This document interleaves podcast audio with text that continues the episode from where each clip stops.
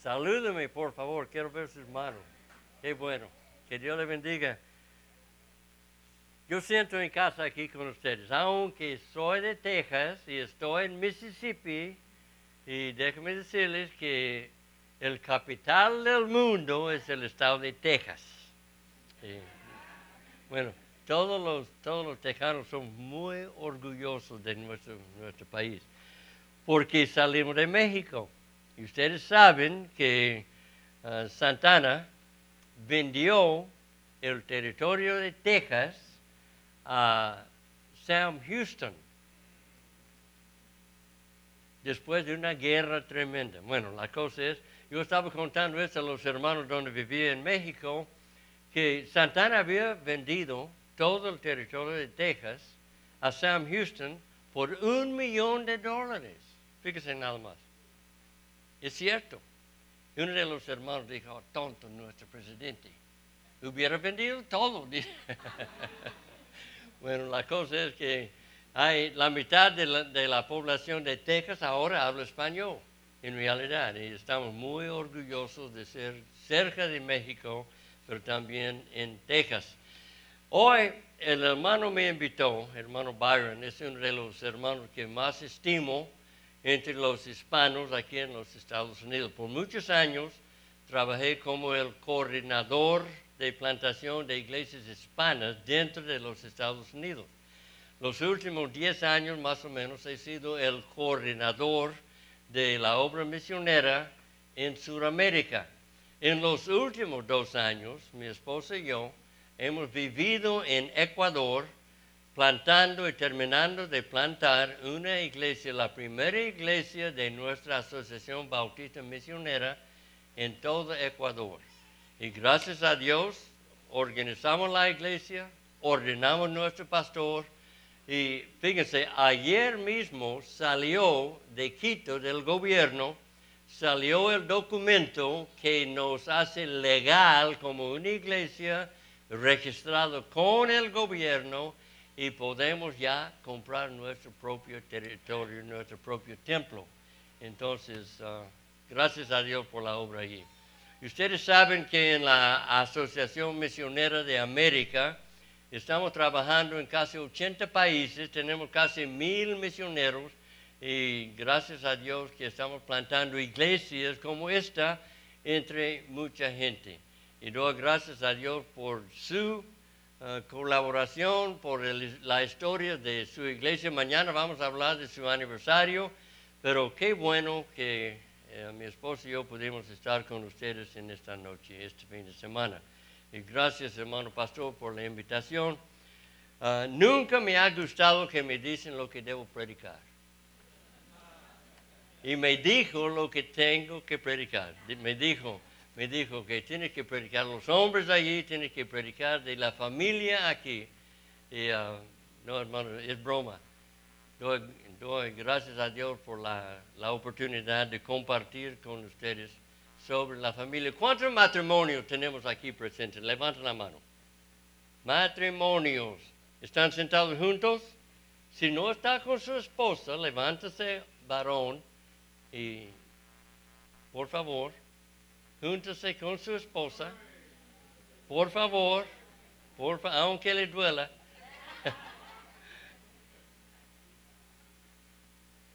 Porque vamos a, vamos a hablar de la familia en esta noche. Como el hermano Byron dijo al principio que la familia en todo el mundo está siendo atacado. Ah, en realidad, en todo el mundo la familia está en problemas la familia ya no tiene un orden como Dios puso en la Biblia. Ah, Dios estableció la familia. Él mandó que el hombre dejaría, su padre y su madre, se uniría con su esposa y los dos de ellos serían una sola carne. Pues ahora estos dos se han separado, tienen la tercera, la cuarta, la quinta. Hay muchos problemas. La familia como unidad, como Dios la hizo, casi se desconoce. En, en la Biblia, la Biblia dice que el hombre es la cabeza del hogar. En actualidad, en muchas familias, el hombre no lleva los pantalones ahora.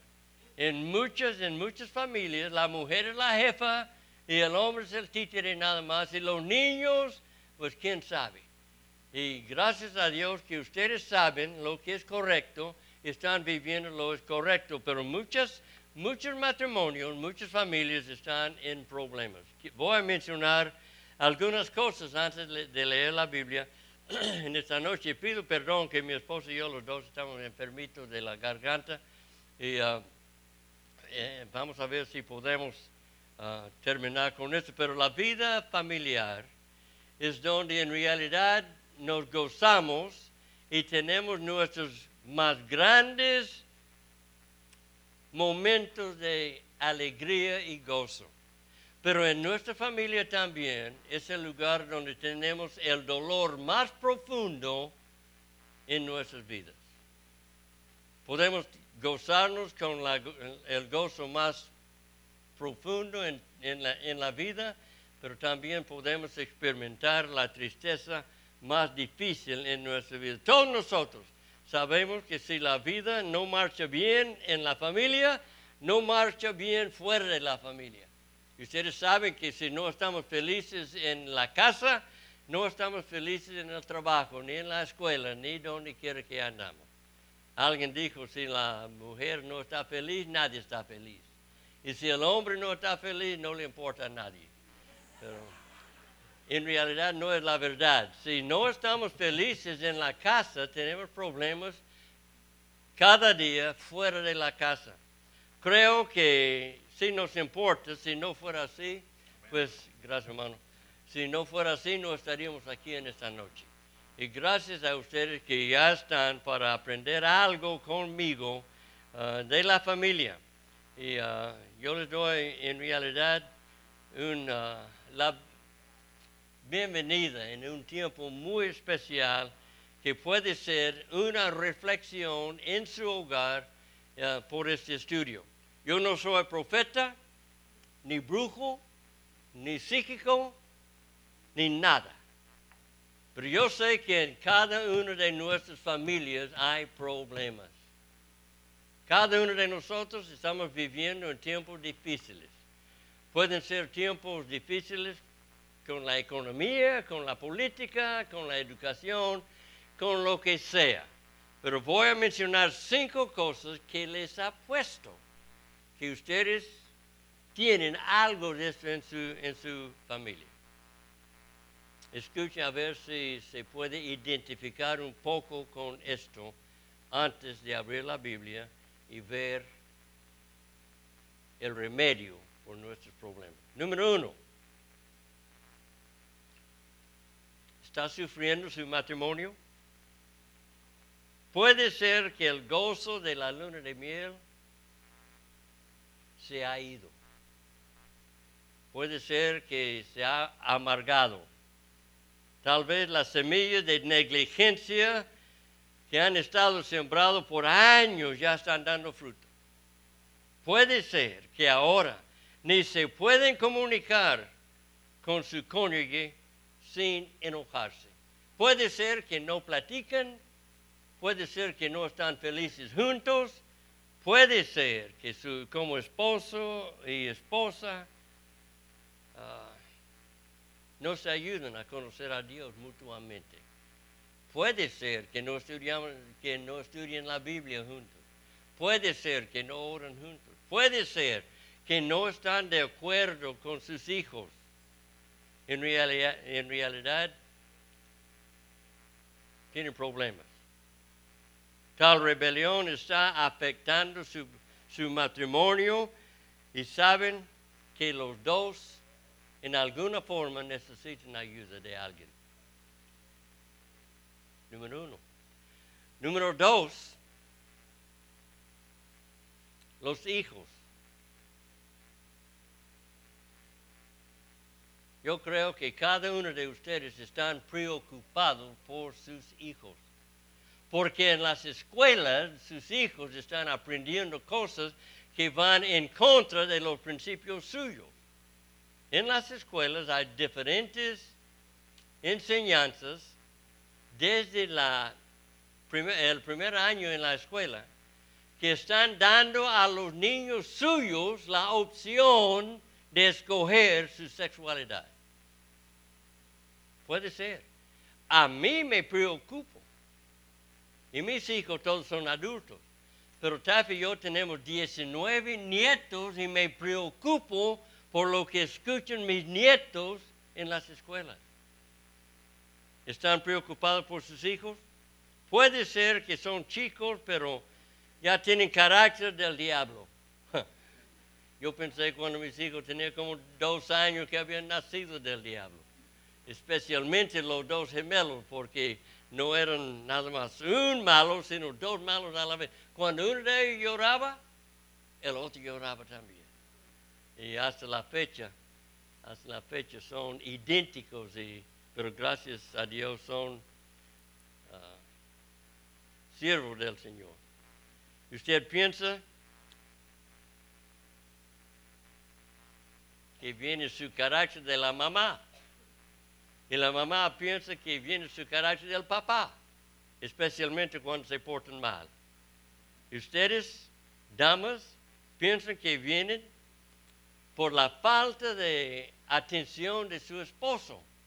Y a veces el esposo piensa que el mal portamiento de los hijos viene de la mala atención de la madre. Y se causa problemas en el hogar. Y no están de acuerdo a veces con con cómo disciplinar ni cómo enseñar a sus niños.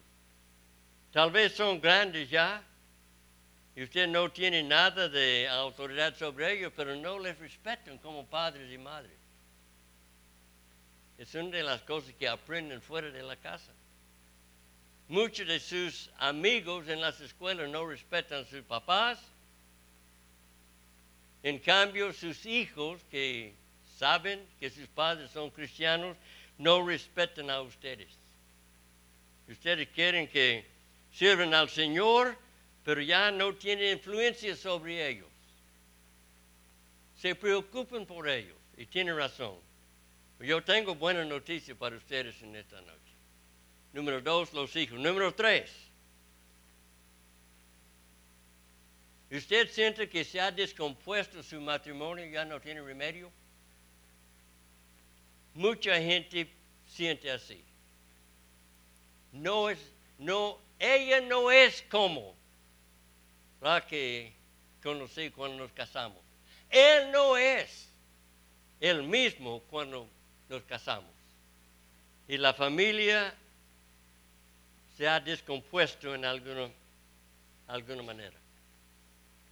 ¿Han vivido infidelidad en su matrimonio?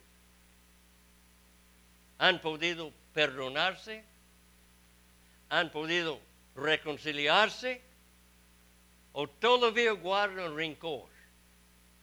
Es un problema que afecta a más del 50% de los matrimonios, no solamente en nuestro país, pero en todo el mundo. Los hijos se han alejado de ustedes y sienten que entre ustedes no hay remedio. Ellos saben cuando hay problemas entre los papás. Es su familia en pedazos y usted no sabe dónde empezar para componerla. Tengo esperanza para ustedes, tengo una palabra para ustedes en esta noche. Su corazón le duele, a sus oraciones y lágrimas parecen ser en vano. Parece que Dios no responde a sus oraciones, a sus dolores, a sus lágrimas. Número cuatro. ¿Es el problema fuera de su hogar causado por familiares o no? Algunas personas no pueden vivir bien en la casa porque tienen mucha influencia de fuera de la casa. Es un problema en muchos hogares. Puede ser que sus suegros o sus suegras o sus padres, un hermano, un hermano, eh, una hermana carnal, puede ser que sus chismes de ustedes han afectado sus matrimonios. A lo mejor está pensando, ay hermano, eso no es de nosotros. ¿sabe qué? Sus familiares tienen influencia sobre su familia. Anteriormente, ustedes podrían visitar y tener compañerismo y, todos los días festivos con ellos, pero ya no se pueden mirar, no se pueden ver. Algunos de ustedes están muy lejos de sus familiares. Dejaron sus padres, sus madres, sus tíos, sus hermanos, sus familias, sus parientes en su país de origen. Y tal vez quisieran verlos, es un problema. Y da presión al matrimonio de ustedes. Número cuatro, sus familiares de afuera. Número cinco, su problema es menos grave, pero tan persistente que está preocupado. No es muy grave, pero una molestia que sigue picando. No es como una tormenta, pero es como una gotera. Es algo que continuamente, que cada día, que es una cosita que afecta su relación con su familia. Te ha robado el gozo y no sabe qué hacer. Otra vez, pues tengo buenas noticias para ustedes. Abren sus Biblias conmigo a Romanos capítulo 15. En Romanos capítulo 15 hay seis versículos que vamos a leer, pero hay un versículo que vamos a empatizar por unos minutos en esta noche.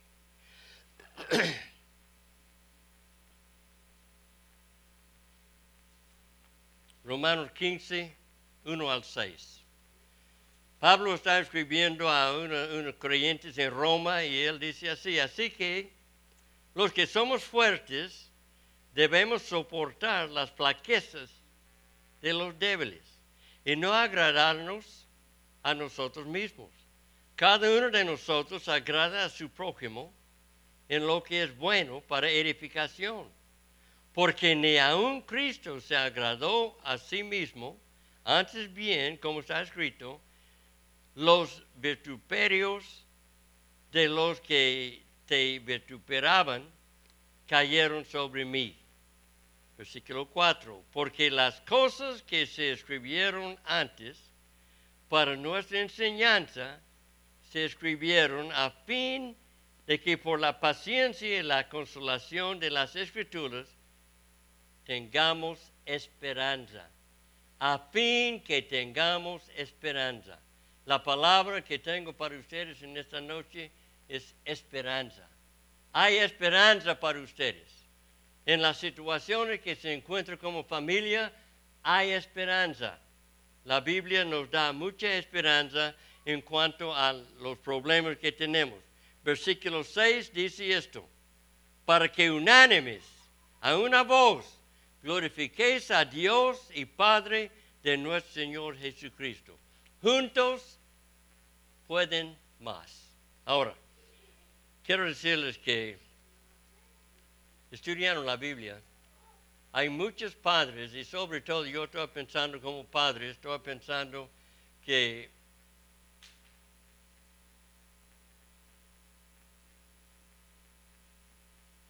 siendo el padre, la responsabilidad mayor sobre el bienestar de su familia es suyo. En la Biblia hay muchos ejemplos de papás que han perdido sus familias por X razones. Yo me acuerdo cuando fui a México, tenía apenas 30 años de edad. Dios me había llamado a ir a México y empezar a trabajar con la gente indígena en una zona de la Huasteca hidalguense. Y fui. Mi papá había sido pastor toda mi vida, pero pasé manejando todo al sur de Texas, pasé a la casa de mi papá, almorzamos con ellos, con mi papá y mi madre, y antes de salir, mi papá salió al carro y me dijo, me abrazó y déjame decirle algo, mi papá era uno de los viejos que no, no, no demostraba nada de afecto a los hijos.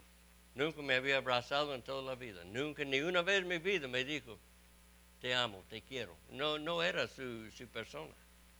Pero este día, este día, me abrazó y dijo en mi oído, me dijo, hijo, tú puedes ganar todo en México por Cristo, pero si pierdes tu familia, eres un fracaso. Esta palabra quedó conmigo. Les voy a hablar de cinco hombres en esta noche, rapidito, que perdieron sus familias. Eran hombres de Dios, eran personas muy, muy, muy reconocidas en la Biblia. Pero les voy a dar una historia de cada uno de ellos. Primero, vamos a ver algo de David. En 2 Samuel, la Biblia habla de David. Nadie, nadie, nadie jamás había sido tan grande en Israel como David. Ustedes saben, David es el que mató el, gigante, Goliat. Fíjense nada más. Era un joven de como 17 años y mató el, el campeón de los filisteos con una piedra y una onda. Fíjense nada más.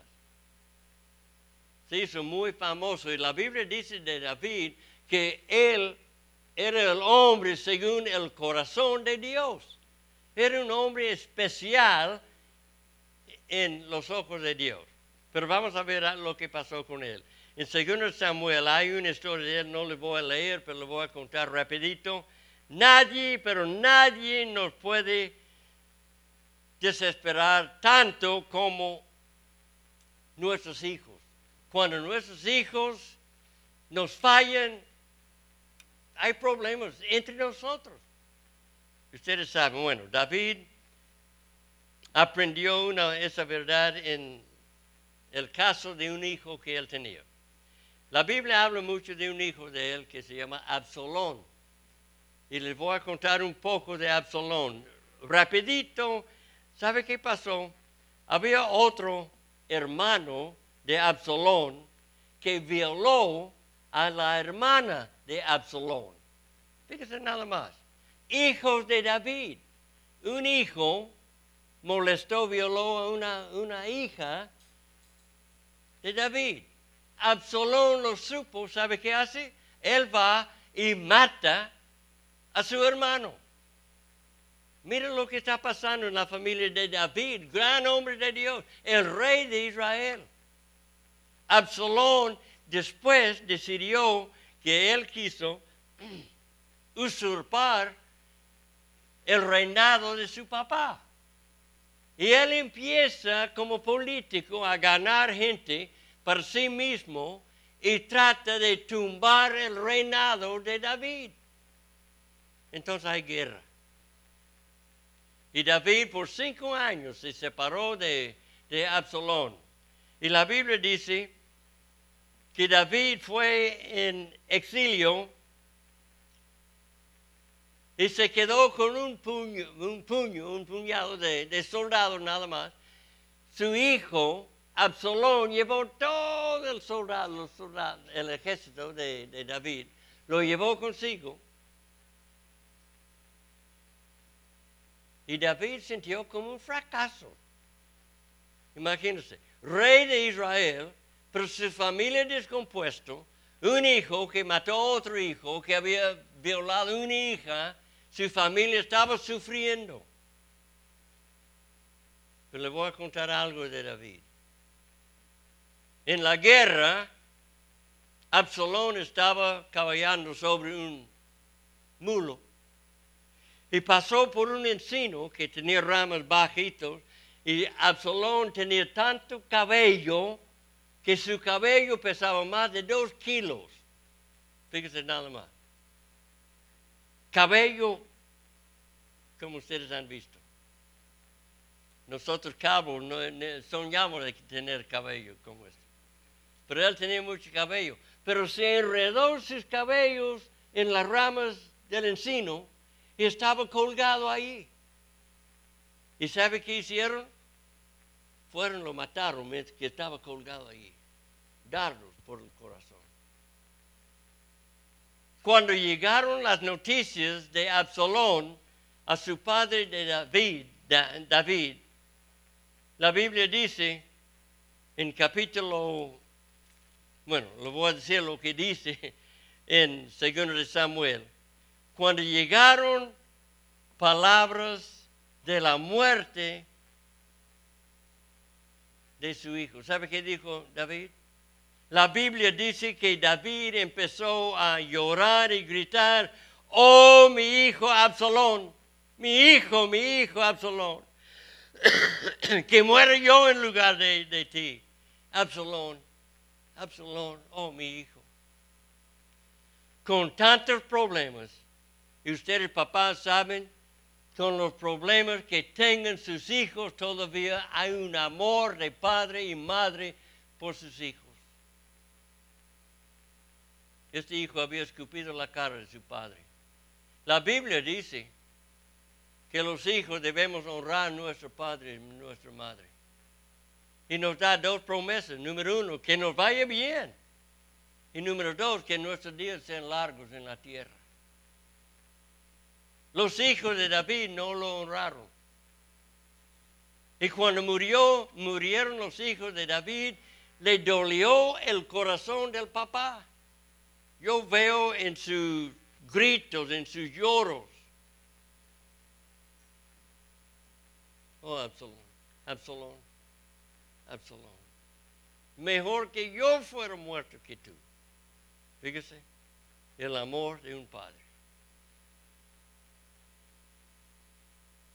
Hermano,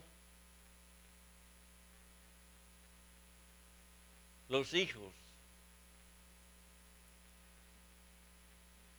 son los tesoros más grandes que nosotros tenemos. Leímos hace un rato de un padre que tenga flechas en su aljaba. Cinco flechas eran máximo por un soldado en aquel tiempo. Un arquero tenía cinco flechas. Y bienaventurado el que tiene lleno su aljaba, dice la Biblia bienaventurados son los que tenemos hijos. Es sencillo. El enemigo de David fue su propia carne y sangre. El enemigo fue su hijo. Pero él amaba a su hijo más que su propia vida. Es un ejemplo para nosotros como padres. La segunda persona que quiero mencionar es Noé. En la Biblia todos sabemos de Noé. Noé era un gran hombre de fe. La Biblia dice que cada imaginación del ser humano en aquel tiempo era continuamente mal. Nadie quería nada de Dios. Eh, parece, parece nuestro país el día de hoy. Todo el mundo está en contra de Dios, en contra de su familia. Estamos en problemas. El mundo estaba en problemas en aquel tiempo. Y Dios dijo, ¿sabe qué voy a hacer Noé? Yo voy a barrer la humanidad. Yo voy a limpiar mi tierra de la maldad. Y ustedes saben la historia. La, gente dice, ah, es una fábula nada más. Déjame decirle, si es una fábula, toda la Biblia es una fábula. Pero en la Biblia dice que Dios lo hizo llover, abrió las fuentes del abismo y la, la tierra empezó a vomitar agua y los cielos empezaron a llover y 40 días, 40 noches. Y la Biblia dice que todo ser humano que no estaba en el arca, que Noé había construido en 120 años, él y su mujer y sus tres hijos y sus mujeres, ocho personas subieron al barco, al arca y todos los demás murieron. Déjenme decirles algo, hermanos. Tenemos una arca bien preparada por nosotros. Y el que no está adentro, cuando cae el hacha, todos van a morir sin esperanza. Pero los que estamos en Cristo, quien es nuestro Salvador, vamos por siempre con Él. Predicamos un camino. Hay esperanza. Y déjeme decirle, por su familia hay esperanza, pero cuando, después del diluvio, la Biblia dice que plantó una viña, Noé, hizo uvas. Ah, recogió las uvas, hizo vino, se emborrachó. Alguien me dijo a mí, ¿sabe qué? Después de una eh, construir por 120 años, ¿quién no va a emborrachar? He construido varios templos en, el ministerio después de una larga construcción. Eh, se cansa uno.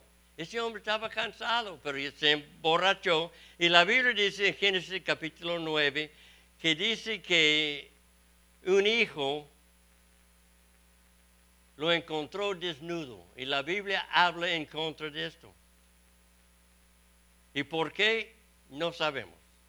Pero uno de sus hijos, la Biblia dice, y yo solo imagino que su hijo que se llamaba Cam, vio la desnudez de su padre, y cuando hubiera cubierto la desnudez y vergüenza de su padre, para proteger su dignidad, se fue y chismeó a sus dos hermanos.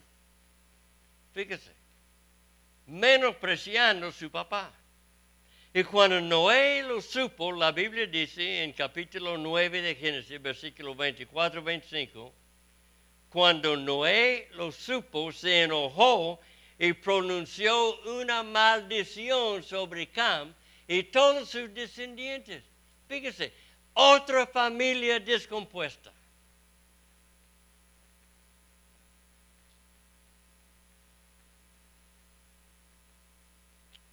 A lo mejor usted está pensando, pero ¿qué de los predicadores? ¿Qué de los pastores? Alguien dijo que los hijos de los pastores son los más pingos. Otro dijo, ¿sabe por qué? Porque ellos juegan con los hijos de los diáconos. Chiste, hermano. Hay un predicador, un sacerdote. ¿Sabe qué, es un sacerdote? es un intercesor entre el pueblo y Dios.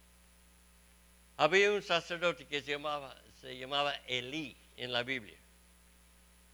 Si ustedes han leído la Biblia, saben que Elí era el sacerdote y la mamá de Samuel, y Samuel fue el hombre más importante, en, en, mi opinión, en todo el Antiguo Testamento. Es el único hombre en la historia que ocupaba tres puestos puestos de sacerdote, de juez y de profeta. Samuel. Pero Samuel estaba a los pies de Elí, el sacerdote. Pero déjeme decir lo que pasó con los hijos de, del sacerdote Elí. En 1 Samuel capítulo 2, la Biblia dice que el sacerdote Elí fue tal fracasado como un padre que sus dos propios hijos robaron la ofrenda del templo y estaba durmiendo con mujeres en la puerta de la iglesia. Qué vergüenza. Primer Samuel los llama hombres inútiles, los hijos de Eli. Se llamaban Ofni y Fines hombres inútiles. Qué vergüenza. Yo, yo me acuerdo otra vez las palabras de mi papá. Si ganas a todo el mundo por Cristo y pierdes tu propia familia, eres un fracaso. Hermanos, el tesoro que Dios nos ha dado son los hijos nuestros. Y ellos quieren ver a ustedes como sus papás. Vivir en paz. Las cinco cosas que mencioné antes si ustedes están viviendo en problemas, otra vez les vuelvo a decir, hay esperanza para ustedes. Elí perdió su familia, perdió sus hijos. Elí, siervo del Señor, toda la vida perdió sus propios hijos. Qué pena, qué dolor. Había otro profeta en la Biblia que se llamaba Oseas. En la Biblia, Osea tenía una esposa que se llamaba Gomer. La Biblia habla mucho de su matrimonio. Gomer era una prostituta. La Biblia dice que después de casarse con ella, la infidelidad de ella le causó mucho dolor. Ella se durmió con todo hombre, dispuesto que podría encontrar. ¿Sabe qué hizo Oseas a ella? La amaba tanto que él la buscaba y la encontraba y traía la casa y la amaba y la cuidaba. Y ella, cuando se sanaba un poco, se levantó y se iba otra vez. Oseas la buscaba otra vez la perdonaba, la amaba. Hasta que un día él pasó donde estaban vendiendo esclavos, esclavas. Y la encontró allí como esclava, enfermita, delgadita, acabada. ¿Sabe qué hizo él? La compró y la trajo a casa porque la amó. Esa es la historia. Pero déjeme decirle algo de nosotros. Nuestras familias sufren, nuestras familias están descompuestas, nuestras familias parece que no tienen compostura. Déjeme decirle algo. Dios nos amó de tal manera que envió a su Hijo a componer nuestras vidas y componer nuestra familia. Y la Biblia habla mucho sobre la vida de nosotros. Pero Oseas, ella tenía dos hijos. Uno se llamaba Lorama, que quiere decir no amado.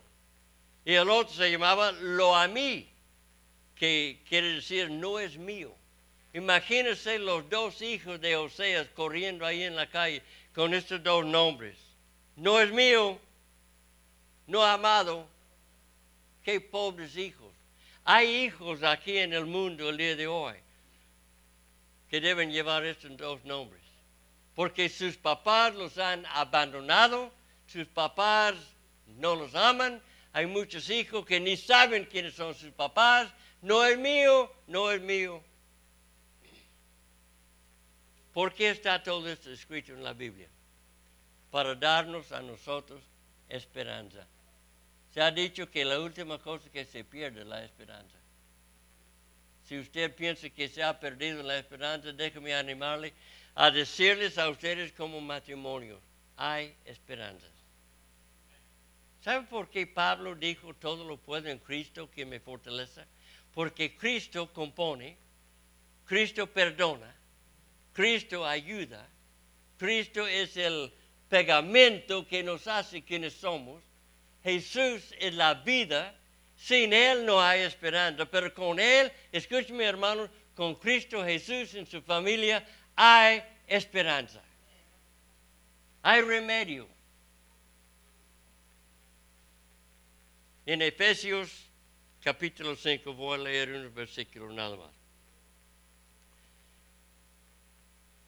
La última vez que Taffy y yo estuvimos aquí, estudiamos con ustedes sobre este versículo.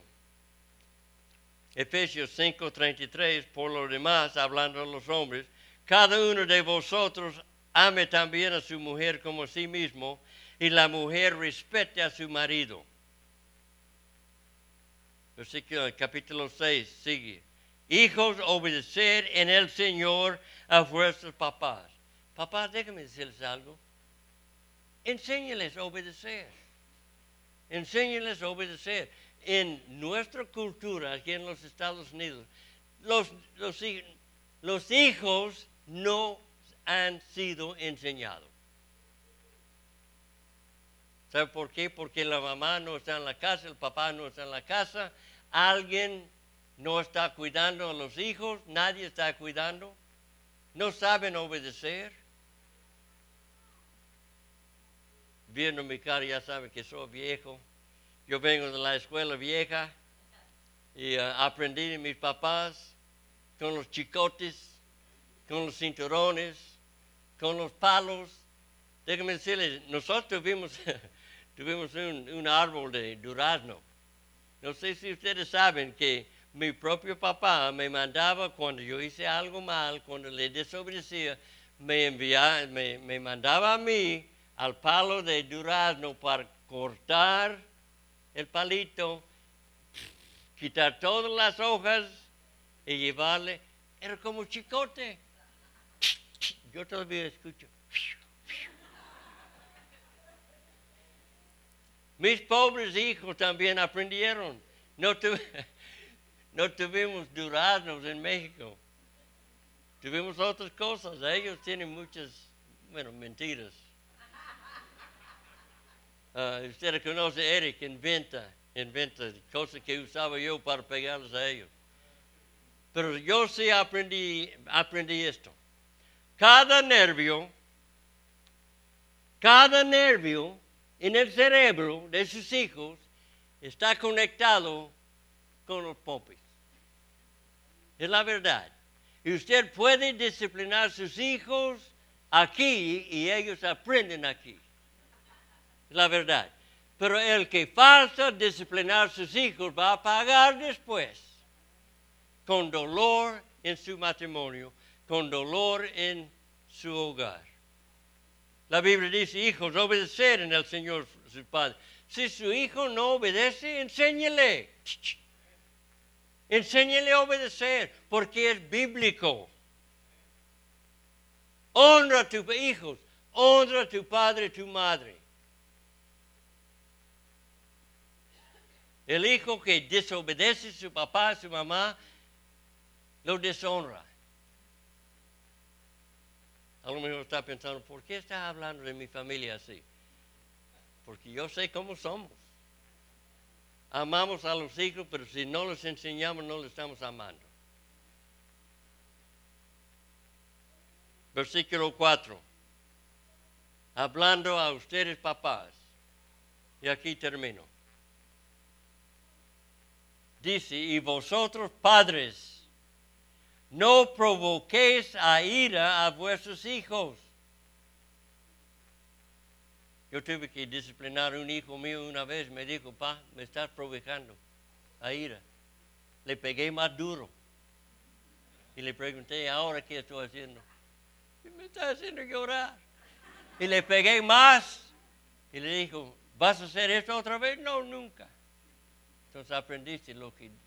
Mira, hermanos, la disciplina la Biblia dice, a quien Dios ama, nos disciplina. Si no disciplina a sus hijos, no ama a sus hijos. Enséñales que los hijos suyos lleguen a ser los mejores ciudadanos y los mejores cristianos que usted conoce. Y la Biblia dice, no los provoquéis a ira, sino aquí está, criarlos en disciplina y en amonestación del Señor. Enséñales la palabra de Dios, hermanos. El papá que no enseña la Biblia a su hijo no ama a su hijo.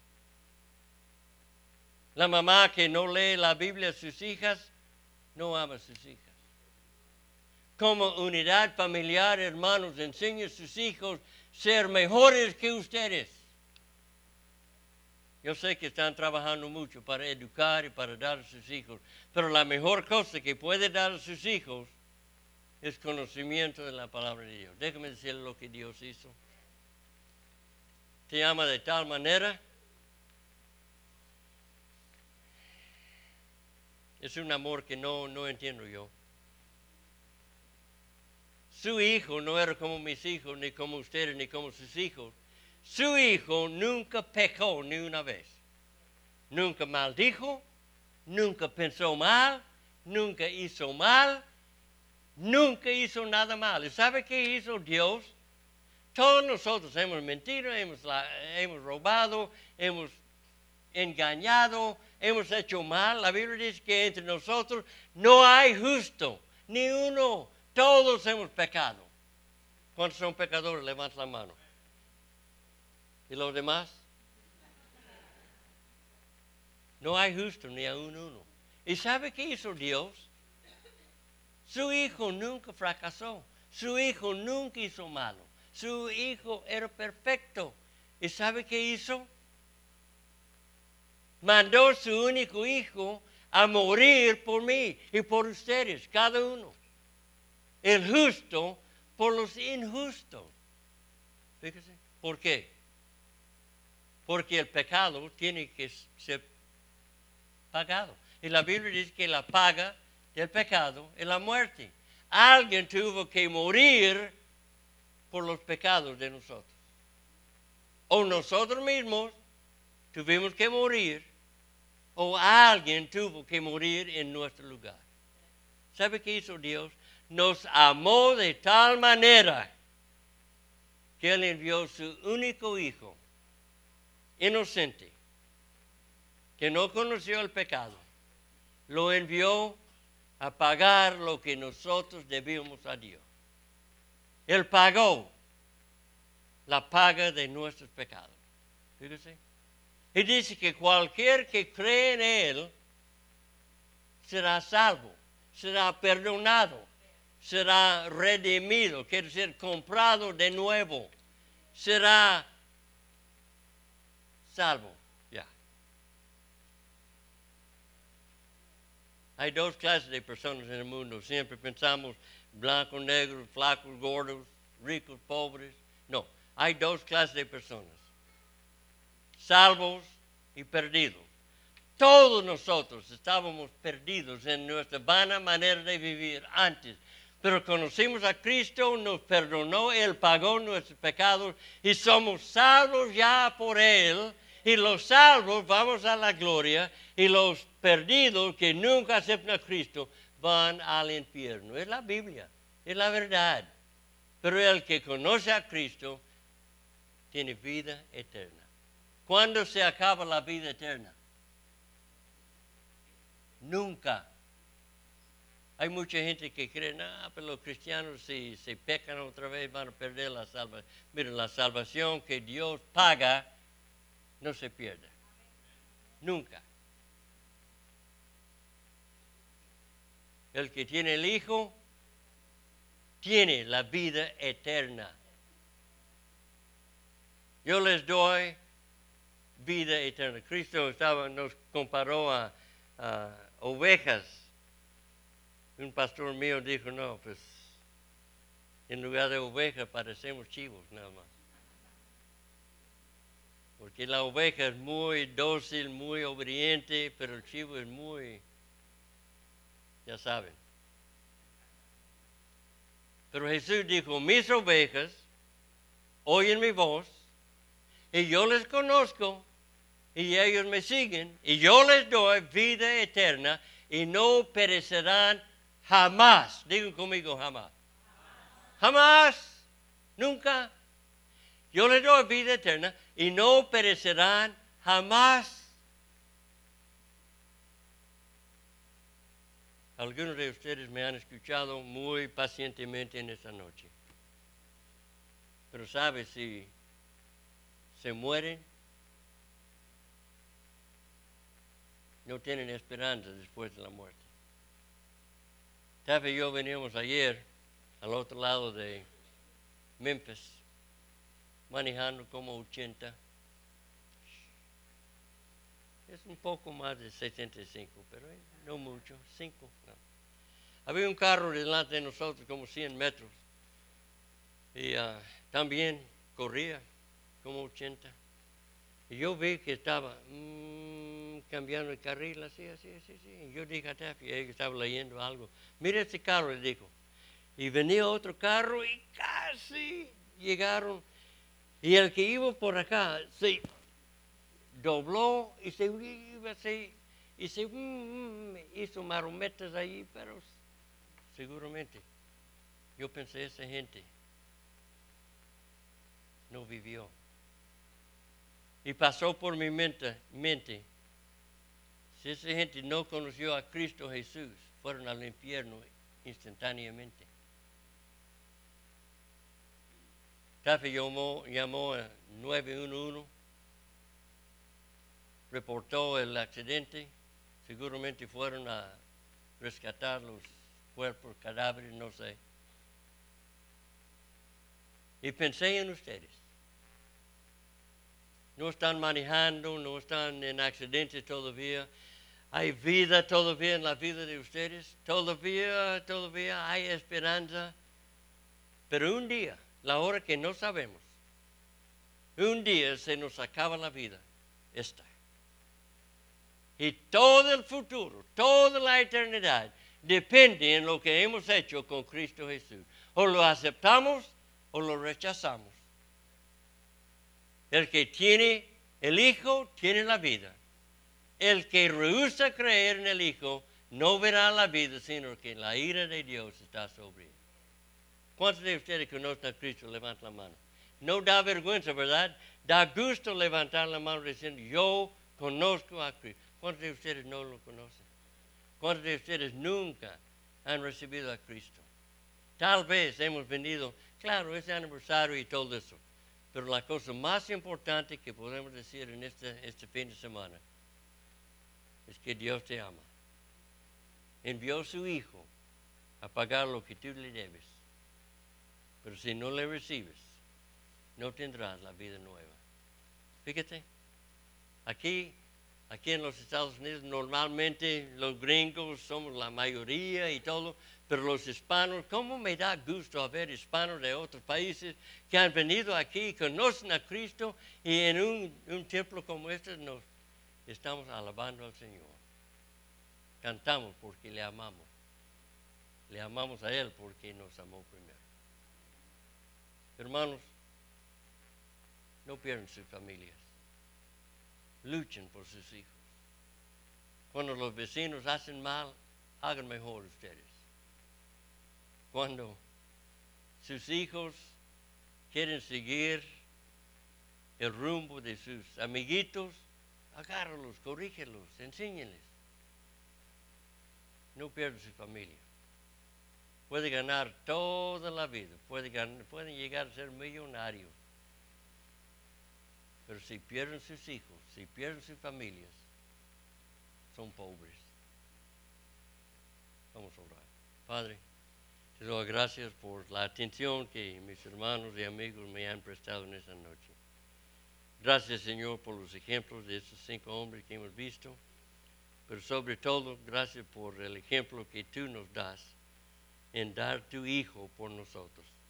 Ayúdanos, Señor, dar nuestras vidas a nuestros hijos no solamente en proviendo por ellos, sino también en enseñarles a conocer a Cristo. Úsanos, Señor, por tu honra y gloria. Te damos gracias por la, en el nombre de Jesús.